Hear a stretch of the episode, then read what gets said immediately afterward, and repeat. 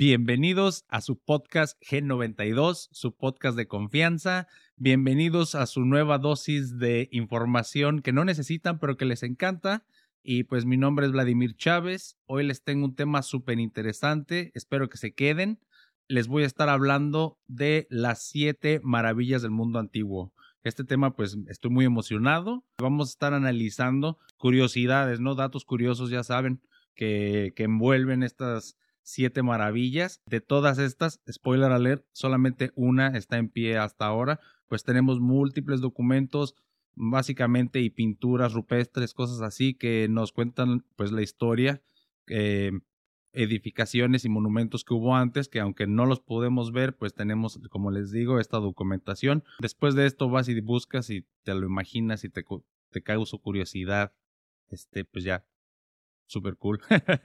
no sé, me encanta este tema. Eh, nada más así un montón de cosas random, ¿no? Pero ojalá te guste y quédate. Sígueme en mis redes sociales. Por aquí las voy a dejar y espero te guste. Gracias.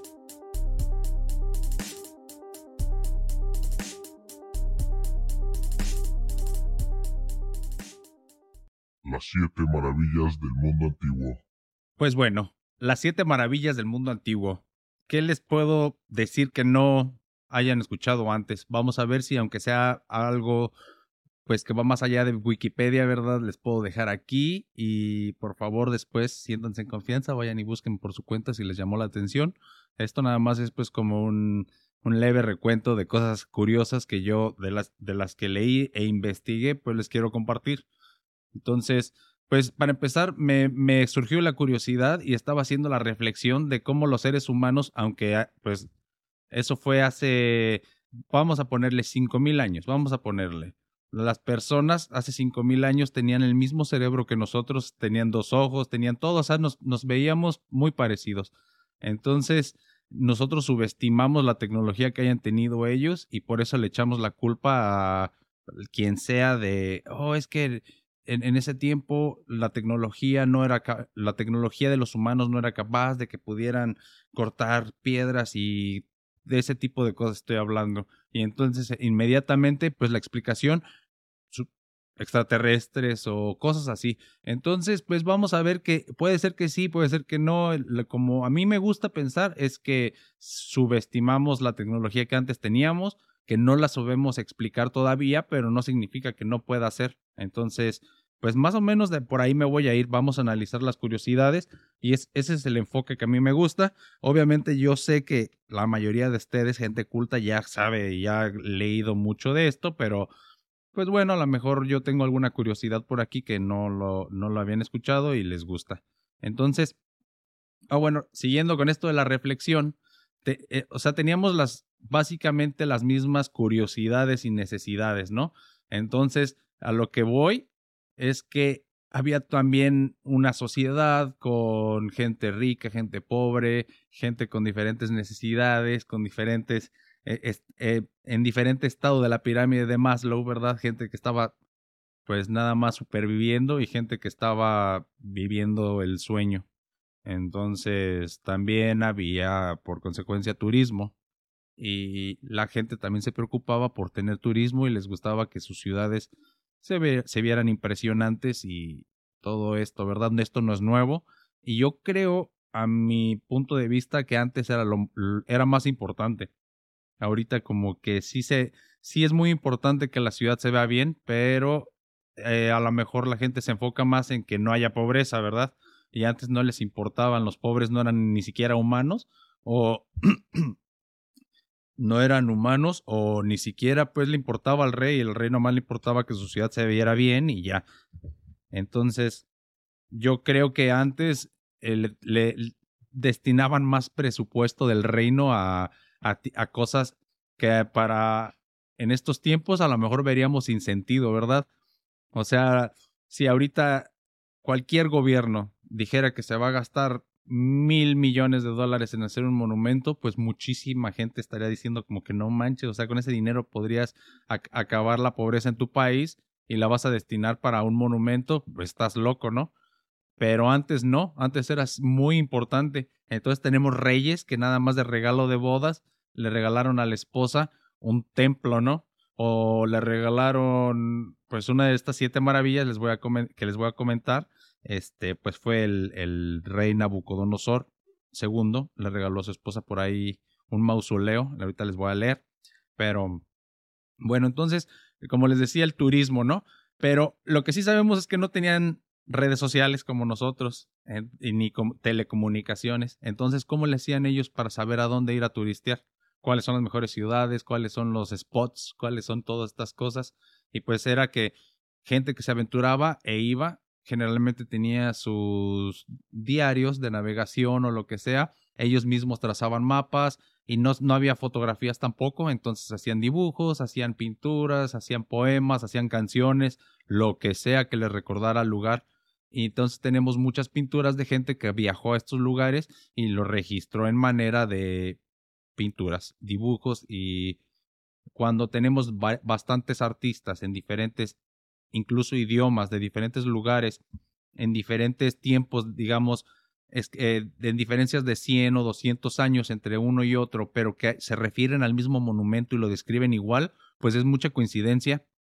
Y es cuando nosotros empezamos a ver que que aunque no están hoy en día, existieron y la gente lo, los, o sea, había gente que nada más viajaba a esa parte del mundo para visitarlos, así como ahorita hay gente que va a París a ver el Museo del Louvre, pues había gente que iba antes a ver tal o cual maravilla y había de hecho gente que se dedicaba exactamente a hacer una lista como del top siete de las mejores spots que tenías que conocer antes de morirte, por así decirlo. Y así es como se empezaron a crear las listas, fíjense. O sea, fueron los cuates que dijeron, bueno, yo me voy a dedicar a ir a, a, pues explorar y voy a hacer una lista de los mejores lugares que tienes que ir. Y así empezó este show.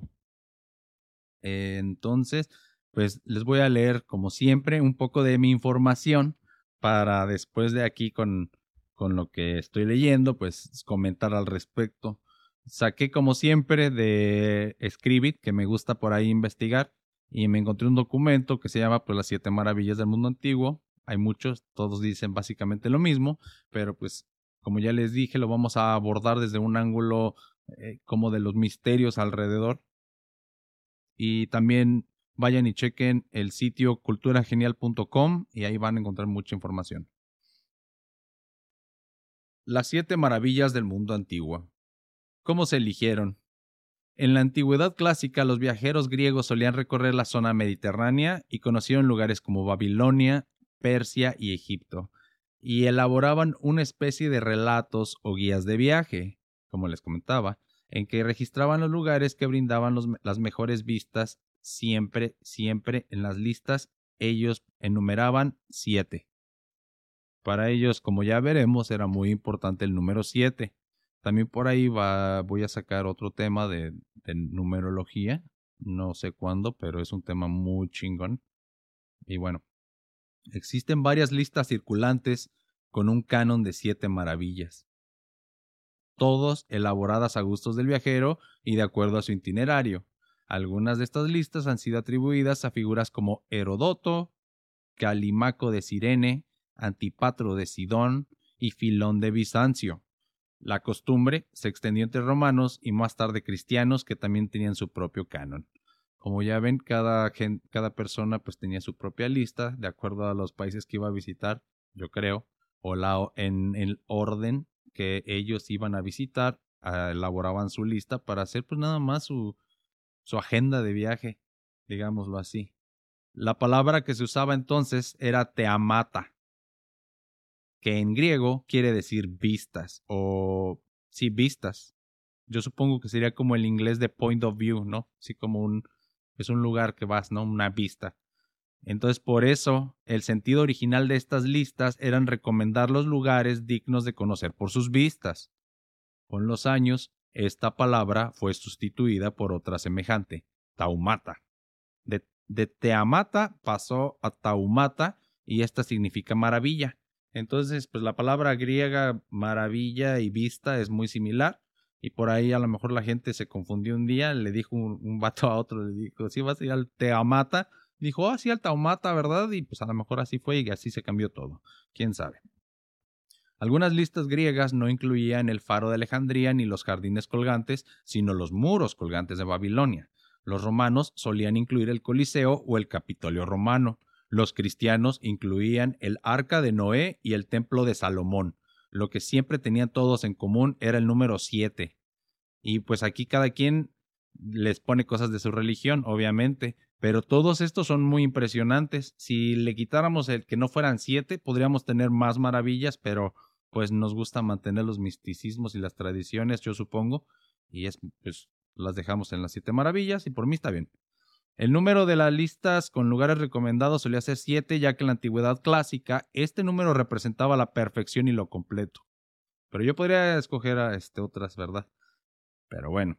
Además, siete era la suma total de los grandes cuerpos celestes conocidos entonces, cinco planetas, el Sol y la Luna. No era extraño que los griegos hicieran diversas clasificaciones y, listas basadas en este número. Por ejemplo, pues los siete sabios de Grecia. Y tenemos bastantes listas que pues están en siete. Y también, como ya dijeron, los siete planetas, están los siete dioses, los siete días de la semana, todas estas, eh, hay muchas cosas que son en siete. Hacemos a la lista. Les voy a decir primero todas las maravillas y después vamos a ir de una en una y ojalá ustedes vayan después ahí a, buscar, corroborar y no estoy diciendo que lo único que, que, hay que decir de esto es lo que yo estoy diciendo. Yo tampoco soy historiador, nada más soy una persona con curiosidad y acceso a internet y ya, entonces este video, si si te gusta, pues por favor ahí compártelo y dame like, por favor. Y ya. Entonces pasemos a la lista, ¿verdad? Ya por fin. Son el faro de Alejandría, el coloso de Rodas, el templo de Artemisa, la estatua de Zeus, el mausoleo de Alicarnaso, los jardines colgantes de Babilonia y la gran pirámide de Giza. A excepción de la pirámide, todas las demás ya no están. Y vamos a ver que uno pensaría, o al menos yo, yo pensaba que la mayoría se habían ido en las guerras, pero vamos a ver que muchas se fueron en, eh, pues por tempestades más que nada. Y pues sí, sí, no es tan descabellado que después de mil años o en el transcurso de mil años, y mil años no es mucho para esto, ¿verdad? O sea, en el transcurso de los miles de años pasan muchísimas cosas y estos edificios pues últimamente están hechos de piedra o minerales que se desgastan, pues ni modo, es muy triste, pero al menos tenemos pues eh, documentos que, que nos cuentan de su existencia y pues ni modo, hay que conformarnos. Suena feo, pero ni modo. La lista de las maravillas del mundo antiguo fue definida en el siglo XVI, tomando como referencia las listas que circulaban en la antigüedad clásica. Entonces las que más se repetían fueron las que dijeron, pues chingue su madre, esas se quedaron. Pero aunque eran diferentes entre sí, todas solían coincidir con la mayoría de los monumentos y pues el número que era siete, ni uno más ni uno menos. Y no se pusieron de acuerdo. Entonces vamos a empezar pues por la que sigue en pie. Y esta es una de las que más misterios tienen y básicamente está tan canijo y tan cabrón, tan bien cortado las piedras que dicen que la tecnología vino de otro planeta. Entonces, esta está, estas las pirámides de Giza están ubicadas en Egipto. El arquitecto, yo ya lo había mencionado en el episodio del hermetismo, y hay, según tradiciones herméticas, dicen que él fue uno de los de los arquitectos, o estuvo al menos pues ahí inmiscuido, o estuvo vivo en esa época, pero no, si tú buscas en, en Google, te va a salir que el arquitecto fue Emiuno. Entonces, pues, no tenemos manera de saber quién exactamente fue. Lo que sí es que ahí están, alguien las hizo y están muy, o sea, están muy, muy complejas. La fecha de construcción se dice que fue alrededor del 2570 antes de Cristo. Y también yo creía hasta anoche que estaba investigando más, yo creía que la habían hecho eh, esclavos. Es lo que a mí me enseñaron en la escuela, que si de puro pedo los humanos eran los que la habían construido, era porque tenían esclavos y, pues era a base de latigazos, ¿no? Yo me acuerdo las películas así cristianas, ¿no? Incluso. Y así salían, ¿no? Que eran, que eran este, pues vatos, puros esclavos, ¿no? Con el faraón y así. Pero hay fuentes que dicen no eran esclavos, que eran hombres libres y por esto mismo pues tardaron 200 años en construirla, al menos la pirámide la más alta, la, que es la de Keops, esa es la que realmente es la, la, la maravilla, porque son tres, son tres las pirámides que están ahí, que están junto a la Esfinge, pero la que son, perdón, la que es la maravilla es la más alta, que es Keops. Entonces tiene una altura de 146 o tenía una altura de 146.7 metros, pero debido al desgaste, al viento y todo, nomás nos quedamos con 138.8. No está tan mal, de todos modos está altísima, y, pero sí se está desmoronando. O sea, de hecho, hay, creo que son cuadros o descripciones que relatan cómo antes estaban forradas de una cosa blanca, entonces parecían como de mármol, ¿no? O sea, se veían muy bonitas blancas con la, con la punta de la pirámide dorada. Pero con el paso del tiempo el recubrimiento blanco se quitó y se usó en, para otras cosas. Entonces no sé ese recubrimiento que si era metal o qué era, pero lo usaron o lo reusaron y, y ya. Entonces se quedaron así pelonas y desgastadas como ya las conocemos. Eh, la Gran Pirámide de, Gris, de Giza, pues la, la única que, que, permanece, como le estoy diciendo, la de Keops. Y pues está muy impresionante si te pones a pensar que tiene más de 4000 años en pie, está canijo. Entonces, esta es la primera. Y te, y te digo, o sea, la gente, esto es, en cuanto hablas de las pirámides de Giza y los egipcios, luego, luego se vienen a la mente extraterrestres y tecnología así, pero hay otras teorías, incluso se dice que gente como la Atlántida tenía tecnología también muy, muy chingona, diferente, no sabemos cómo. Y a lo mejor eh, algunas personas con ese conocimiento también vivieron en esa época que, que, se hicieron las pirámides y a lo mejor tenían hasta telequinesis, ¿no? O sea, hay muchas cosas que pensar acerca de ellas, no nos explicamos. En la actualidad, para cargar uno solo de esos bloques se necesitaría mucho mucha maquinaria y no hasta la fecha no es no es factible. Entonces, cuatro mil años, hace cuatro mil años menos, es, es, un, es un misterio. La, la número dos serían los jardines colgantes de Babilonia. No estoy seguro si los muros y los jardines son realmente tan diferentes, pero lo que sabemos es que estuvieron en lo que es la actual Irak y su fecha de construcción fue 600 años antes de Cristo. Entonces, pues ya tiene 2000, ¿qué? 2000, 2600 años. O tendrían 2600 años. Porque están desaparecidos. Si es que alguna vez existieron, no estamos seguros. Este es de los que más se le puede considerar más un mito. De verdad, existen varios escritos acerca, pero no hay. No hay por ejemplo, de otros se han encontrado los escombros, ¿no? De que había algo gigante ahí, se, se desmoronó en el mar y han encontrado partes. Y ahorita les voy a comentar más de esto, pero de esto sí no se han encontrado nada. Se cree que fue en la actualidad y que tenía una altura de 24 metros, un área de 120 metros cuadrados, o sea, bastante grandecito.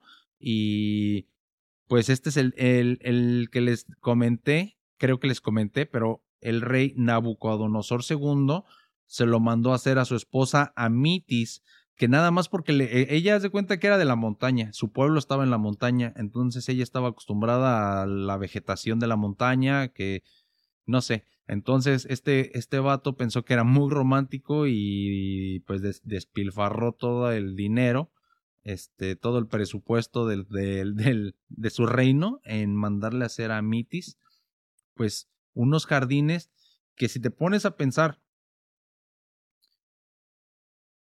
nada más así, agarrar una isla y construir en la isla y convertir toda tu isla como en una maceta gigante de, a desniveles con, o sea, no le hace justicia ninguna descripción que yo les pueda dar a una imagen o una, sí, a una imagen que puedan buscar en Google de, de de esto, porque como les comento, no, no había fotos, ¿verdad? Entonces la gente lo que usaba era pues dibujos o pinturas y las pinturas este, pues se ven impresionantes. Al menos son como la gente que leyó los relatos se las imaginó. Entonces, para que no, no tengan que ir a leer los relatos en latino, en griego, nada más vean las, las pinturas y para que vean qué, qué hermoso.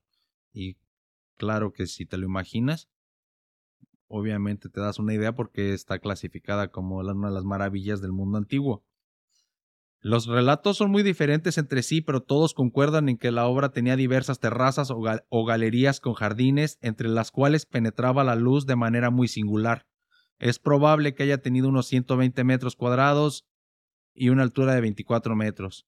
Para albergar aquella cantidad de vegetación, los jardines colgantes debieron tener una base capaz de contener la tierra necesaria, pero más que eso, un sistema de riego adecuado que trajera el agua desde el río Éufrates. Sin embargo, es probable que los jardines colgantes de Babilonia no hayan existido, pues extraña que el historiador Herodoto nunca los mencionó, a pesar de haber documentado otras edificaciones de Babilonia, como los sigurats y el palacio. Dada la insistencia de otras fuentes clásicas, muchos investigadores continúan buscando en otros posibles documentos. Y entonces es lo que les digo. No sabemos hay algunas personas que lo mencionan, pero Herodoto es alguien muy importante y es alguien de las que gracias a, sus documentos conocemos mucho y es alguien muy una persona seria que se dedicaba a hacer esto bien. Entonces, el hecho de que esta persona no haya mencionado en sus escritos el, los jardines, pues nos hace dudar de su veracidad. Si sí existieron, existieron, imagínense toda la arquitectura que necesitaron, toda la inteligencia para hacer todos, pues, el sistema de riego, porque no había bombas. ¿Cómo haces naturalmente que el agua suba 120 metros de altura? O sea, está, muy cabrón. La verdad. Si ustedes saben más acerca de esto, por favor comenten si saben, si tienen un documental, un link por ahí a YouTube o donde sea, por ahí coméntenlo y para que la comunidad pueda aprender más. Aquí no es como que yo sea un maestro y les esté dando clases, nada más les comparto lo que a mí me, me interesa acerca de temas que a mí me interesan y, pues ya. Entonces, el número tres sería la estatua de Zeus. La ubicación sería en Olimpia, Grecia. Y, esperen un momento, si ustedes recuerdan en la película de Disney de, de, Hércules, pues es a donde Hércules le gusta ir a hablar con su padre y que una vez este, se, le cae un rayo y Zeus, la estatua de Zeus toma vida. Esa, esa, esa fue la estatua de Zeus. El autor, el arquitecto fue Fidas y la fecha de construcción fue del 438 al 430 antes de Cristo. La altura se dice que era de 12 metros. Esta fue destruida después de un incendio en el siglo IV después de Cristo en Constantinopla. La estatua de Zeus fue realizada hacia el siglo V antes de Cristo por Fidas y estaba destinada al templo conmemorativo de Zeus ubicado en Olimpia. Olimpia era en realidad una ciudad conmemorativa creada para albergar los Juegos Olímpicos que, desde el siglo VII a.C., se hacía en honor al rey de los dioses. Como ven, hacia, perdón, hacia esta, ¿cuántos? 600 antes de Cristo. Sí, el 400 antes de Cristo. Bueno, ponle 500 años antes de Cristo. Eso hace que sean 2500 años. La gente estaba tan a toda madre en esa época que tenían ciudades que destinaban solamente a conmemorar las Olimpiadas. Es como que un país completo nada más crea una ciudad para ir a, jugar y beber y orgías y no sé, los romanos tenían cosas este, muy extremas, los griegos y los romanos, entonces ha haber sido muy divertido vivir en esa época. entonces, esta estatua nada más era pues en honor al rey de los dioses y estaba ahí muy, muy, muy chingona, muy mamalona y es probable que la escultura haya sido construida entre los años, ya les dije, y de acuerdo a las descripciones antiguas, la estatua representaba a Zeus sentada en un trono. En una mano tenía un cetro y en la otra una imagen de la diosa Victoria. Para los que no sabían, porque bueno, pues yo tampoco sabía, eh, la diosa Victoria, su nombre en griego es Nike. Nike, pues sería de Nike, como la marca Nike, de hecho está basada en, esto. La, la estatua era el cuerpo de Zeus y estaba recubierto de oro y marfil. Este último era un material exótico, es decir, importado. Entonces el marfil lo importaban, era carísimo y estaba pues forrado en ciertas partes con marfil o las piezas eran de marfil. Aparte el trono, además de oro y marfil, también tenía piedras preciosas unos diamantes o gemas, no sé, rubíes, no sé lo que tenían. Y se cree que la estatua, o, o sí, la escultura en general, todo pudo haber llevado a las minas de cristal, que era un material muy apreciado entonces, y el cual pudo ser el material con que se hizo la escultura de Nike. A lo mejor la estatua que tenía en una de las manos Zeus era de láminas de cristal. Bueno, y entonces la escultura la, trasladaron a Constantinopla en el siglo IV, donde fue arrastrada por un incendio. La pieza no dejó rastros y la única representación antigua de la escultura se encuentra en las monedas de las épocas de Adriano, donde parece de perfil por el reverso.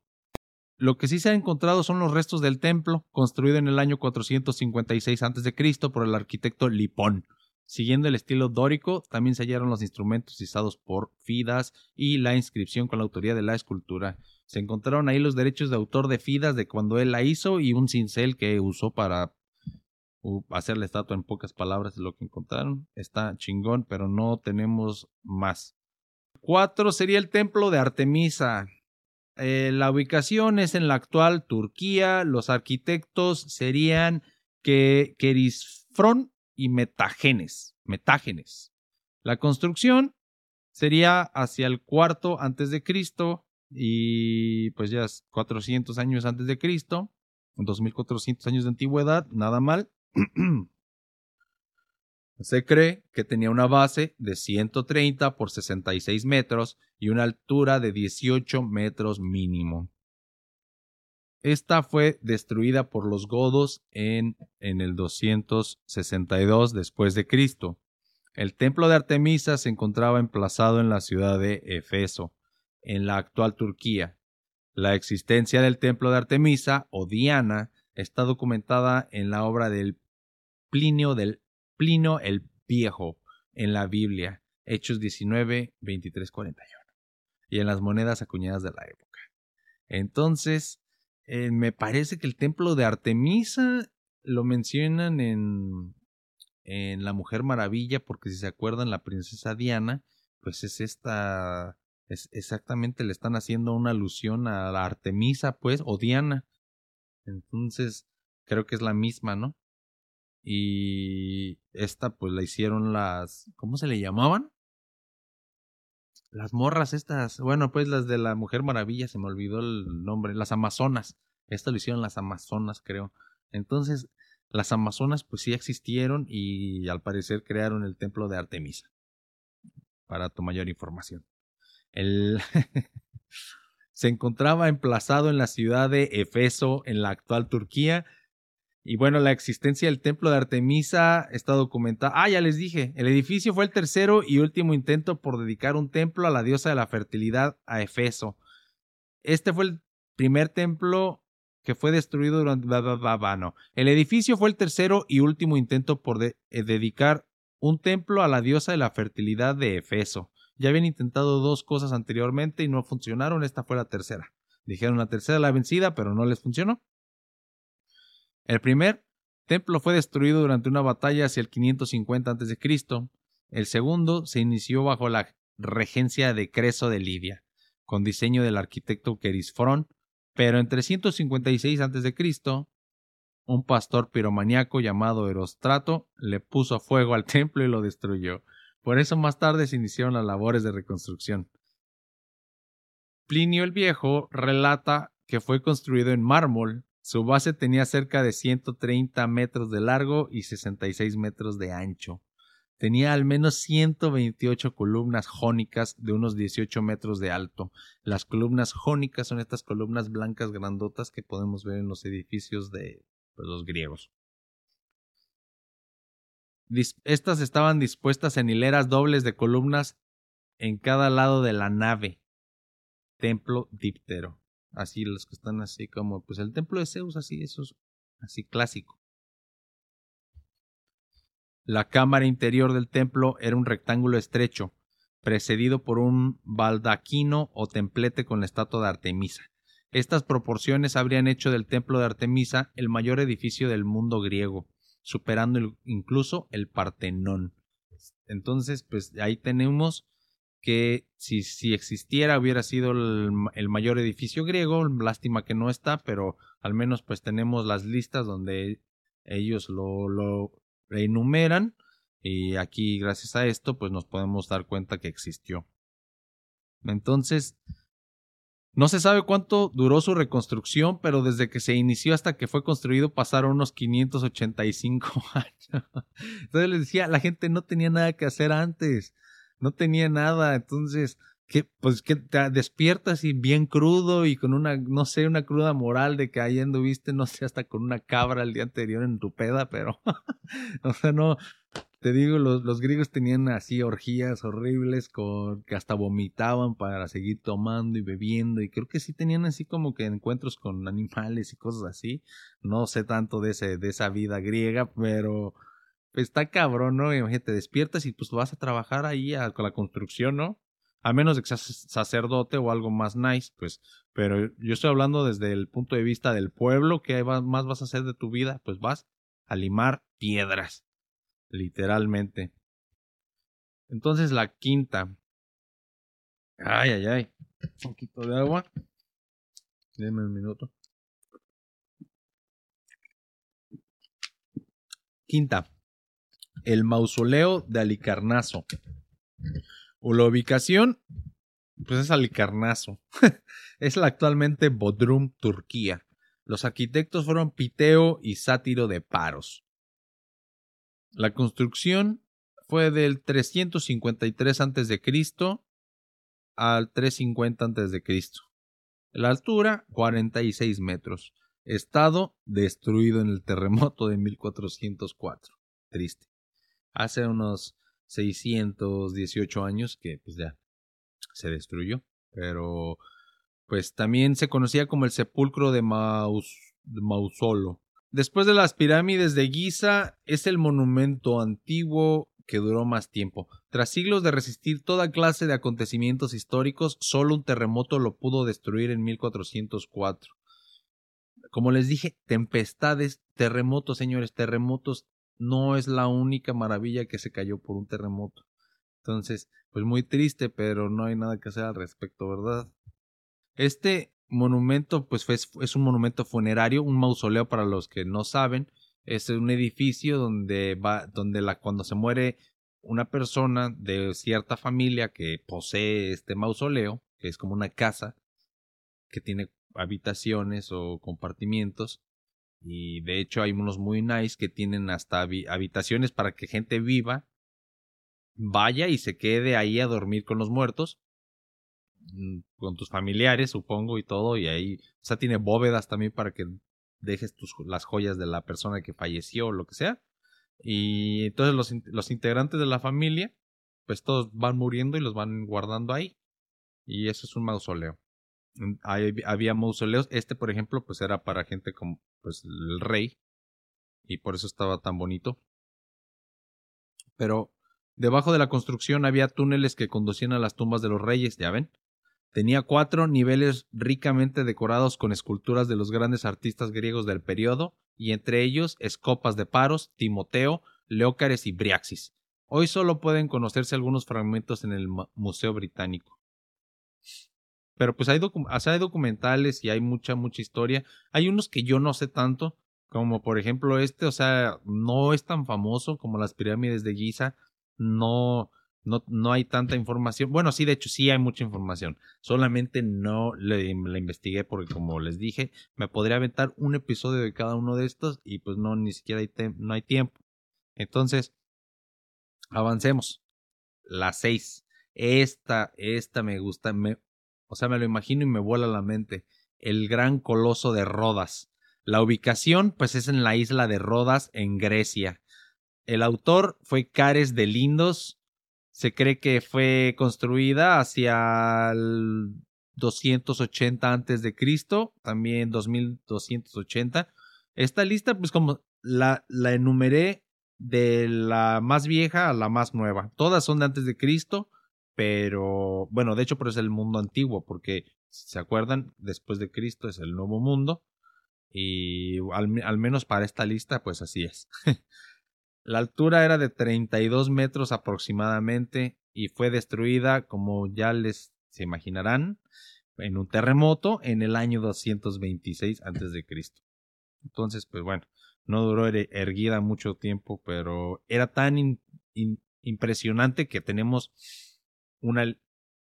Hasta la fecha pues la conocemos, o sea, estaba cabrón.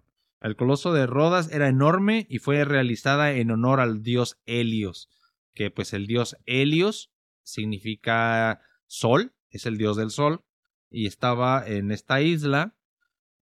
Eh, sin embargo, solamente duró los 54 años que ya les comenté y pues esta estaba elaborada en bronce sobre una estructura interna de hierro y piedras, se erigía sobre una base de mármol y según el Plinio el Viejo alcanzaba los 32.41 metros de altura, aunque otros autores la describen más alta. Entonces era un titán ahí con una flama en la mano, una llama, o sea, tenía algo en la mano y estaba muy alta, 32 metros. O sea, si eran 32 metros, ya se me hace un chingo. Ya si era más, pues imagínense. No se sabe la ubicación y postura exacta del coloso, pero la tradición ha cultivado la idea de que apoyaba cada pie sobre dos columnas que daban entrada al muelle. Sin embargo, hoy se cree que la escultura se hubiera hundido con su propio peso. Una de las hipótesis actuales es que el coloso se encontraba en el monte Smith de la Acrópolis de Rodas, desde donde habría vista al muelle.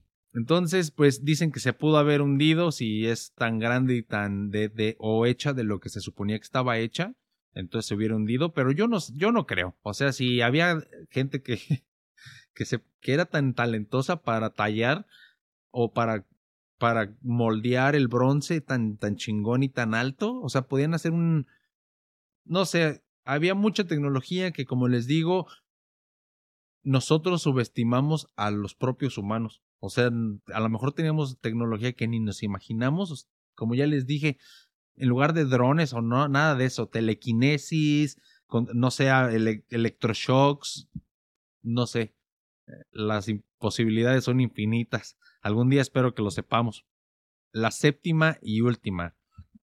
Esta también es uff. Se me hace que esta podría ser mi favorita se me hace, no sé, muy romántica porque tiene que ver con el conocimiento y aparte me da mucha tristeza. Pero esta es el, faro de Alejandría. Esta está, o se supone que estuvo en Egipto y esta ocupa el tercer lugar en duración entre todas las maravillas antiguas. Se ubicaba en la isla de Faro, Faros, en Egipto. Fue construida durante la dinastía Ptolomaica hacia el siglo III a.C. y se mantuvo en pie por varios siglos, hasta que diversos terremotos, como siempre, ya les dije, los malditos terremotos, estos fueron ocurridos entre el 956 y 1323, la dejaron en ruinas. En el siglo XV se ordenó construir sobre sus ruinas el fuerte de Bay. Así nomás. De acuerdo con diversos relatos, el faro tenía una altura no menor a 100 metros y una base de unos 90 metros cuadrados. El diámetro del primer tramo o nivel pudo haber alcanzado los 16.4 metros de ancho, el segundo tramo unos 8.7 metros y la cúspide 4 metros aproximadamente. Tuvo también una monumental rampa de acceso con medidas de 300 metros de largo por 10 metros de ancho. La fachada que apuntaba a mar abierto tenía una inscripción dedicada al dios Zeus. También es posible que el faro haya contado con esculturas de Zeus o Poseidón en la cúspide y esculturas de Tritón en las esquinas, a juzgar por las inscripciones de las monedas antiguas. Hay monedas antiguas de la época de Alejandro Magno, donde podemos ver este, pues un faro. Y es de ahí que sacamos el faro de Alejandría. Se escucha medio ridículo, pero si van a, Google y empiezan a, pues a ver, eh, nada más monedas del faro de Alejandría y les van a salir los ejemplos. Entonces ya van a poder ver más o menos por qué creemos lo que creemos. Las bases y algunos restos del faro fueron encontrados en el año de 1994 gracias a las exploraciones de arqueólogos franceses. Desde entonces existe un proyecto para convertir el lugar en un museo bajo el agua. Entonces se supone que puedes ir a, hacer pues buceo y se ven las piezas gigantes que cayeron en el mar y ya no los pudieron sacar. Lo mismo con el, con el coloso de Rodas, me parece que, ah no, ese se cayó sobre el sobre el sobre el pie, sobre el piso, perdón, y se supone que por cientos de años ya no estaba erguido, ya no, nomás como se dice 54, 56 años estuvo erguido, pero después por el resto del tiempo que estuvo era en pedazos y la gente seguía yendo nada más para ver al gigante pues en pedazos tirado, hasta que no sé quién lo mandó quitar y rehusaron las piezas en otro en otra parte me pregunto cuántas de estas piezas se, se rehusaron en otros edificios que a lo mejor localmente sí se sabe, pero en el mundo pues no, o la mayoría de la gente no sabe estos datos. Eso está bien, ¿eh? estaría interesante si alguien sabe, por ahí dejen dejen ahí este su conocimiento, ya les dije, no es como que me ponga acá de máster y le estoy dando una clase de historia. De hecho, este, si por ahí hay un historiador, me disculpo de por todas las pendejadas que dije en el video y aquí nada más estamos pues echando el cotorreo y un ratito y pues nada más les dije, como les dije, es un tema que me vuela la cabeza, me pongo a ver videos de las maravillas y me, me pongo a divagar de cómo le hicieron. Neta, neta, me, y yo no soy como que me case con una idea de que, oh, los aliens o esta o esclavos, ¿no? O sea, me pongo, a, me considero todas las ideas y pues la más plausible para mí es que había tecnología que no conocemos todavía y que los usábamos antes. Por ejemplo, vi un artículo que decía que creo que en estas pirámides, en la de Keops, en las piedras, hicieron unos análisis y se encontraron que en el interior de la piedra había burbujas de aire y restos de cabello. No sé, para empezar, el cabello, cómo podría estar tanto tiempo ahí. A lo mejor porque estaba dentro del mineral. Pero bueno, si esto es cierto, se desarrolló la teoría de que a lo mejor ellos tenían una manera de ablandar la roca. Entonces podían hacer como cubos de plastilina, por así decirlo, y esta después se, endurecía y se convertía en, en lo que ahorita vemos como pues una piedra sólida. Pero no, yo no creo que así por ahí vaya la, la cosa más bien como rayos láser o algo así, pero no sé. Lo de los aliens o este o extraterrestres no tampoco no se me hace tan descabellado, pero a mí me gusta la idea romántica de que los extraterrestres pues nada más somos son los mismos humanos, pero que ya o sea, ya les dije, no somos la primera generación de humanos que ha habitado la Tierra, entonces no estaría tan loco pensar que generaciones anteriores de humanos, de por decir hace 10.000 años, como los sumerios y los atlantes, a lo mejor encontraron la forma de viajar por el tiempo y el, el universo o a otra dimensión, a otro planeta, yo qué sé, y ahora nada más vienen, a lo mejor hasta ya se ven distintos porque en el planeta donde viven las condiciones son distintas y, y su forma ya cambió a lo mejor o ya modificaron su ADN o yo qué sé, a lo mejor ya son seres nada más de luz como ángeles, no lo sé tampoco. También, ¿por qué no? O sea, los ángeles de algún, de algún lugar vinieron esas pinturas, entonces a lo mejor no tienen alas o a lo mejor sí, no sé. Pero son infinitas las posibilidades, pero hay evidencias como la pirámide, pues no hay, o sea, hay muchas pirámides por todo el mundo hay en Perú, está Chichen Itza y lo mismo, o sea, ya este, spoiler alert, eh, también, bueno, el siguiente episodio van a ser las siete maravillas, pero del mundo moderno, entonces, si te gustó este episodio, el otro también te va a gustar. Las del mundo moderno también están muy antiguas, pero pues nada más se les dio, a, a mí se me hace que son medias, este, ¿cómo se le puede decir? Arbitrarias las elecciones, pero tiene, o sea, sí hay una explicación por qué cada una. Y aunque la lista podría ir más grande, se mantiene la tradición de que sean siete, porque pues esto representa, como ya dije, la perfección y es un número completo y pues ya, suena cursi, pero de algún lugar salen las cosas. Y bueno, a lo mejor notaron que este, este episodio estuvo muy bueno y les doy las gracias. también por ahí eh, ya les comenté en otros episodios y esta es mi manera de publicitarme. Entonces tengo también otro proyecto por ahí que se llama BC Beats. Hago beats, soy un beatmaker. Suena mamón, pero hago ritmos. Eh, y por ahí tengo mi música en Spotify. Ya eh, me acabo de dar cuenta que ya me estoy acabando la palabra por ahí.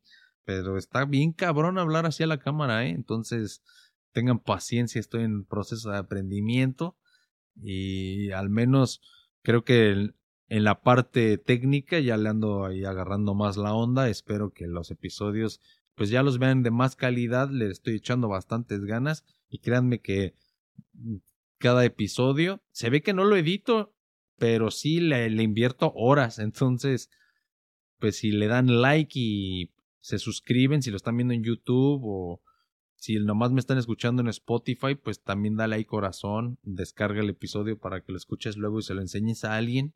Apóyenme, por favor, significaría mucho. Ya les dije, sí, son bastantes horas por episodio. Entonces, yo sé que a la mayoría les gusta y no, la, la mayoría silenciosa le dicen, no le das like ni nada. Incluso a mí me ha pasado y, y me di cuenta de esto y desde ahora, siempre que veo algo que me gusta, ahora sí ya le doy like. Porque sé que pues los creadores de contenido para, para nosotros es muy importante y es una manera de, de, saber que mi trabajo le está gustando. Si no, también pues no es, no es a huevo que te guste. Si no algo no te gusta, te agradezco si me dejas ahí este, tu, pues, tu opinión. Siempre y cuando sea constructiva la voy a tomar pues en cuenta si nada más este, no tienes nada más que hacer, pues mejor evítalo. Pero, pues, de todos modos, gracias por ver el episodio y si te quedaste hasta el final, pues genial. Gracias, de verdad los aprecio mucho. Hay, por ahí gente que he visto que me escucha desde diferentes partes de Estados Unidos, incluso en Europa. No estoy diciendo que sea muchísima, pero aunque sea uno, uno en cada de estos lugares, eh, pues los aprecio bastante. Y muchas gracias. Síganme en mis redes sociales, por favor. VladPDX en Facebook. Vladimir-cha en Instagram. VladPDX92 también en TikTok. Y por aquí nos vemos. Ahí mándenme mensaje, lo que sea, y síganme, por favor. Gracias. Eso es todo por el episodio de hoy. Si te gustó, dale like y compártelo. Recuerda suscribirte a mi canal y sígueme en todas mis plataformas. Sígueme en Facebook como Vladimir Chávez. Entra en esa página y después ve a la sección de videos y entra al playlist G92 para disfrutar tu video podcast por Facebook. Búscame en cualquiera de las plataformas que utilices para escuchar podcast como Gen92.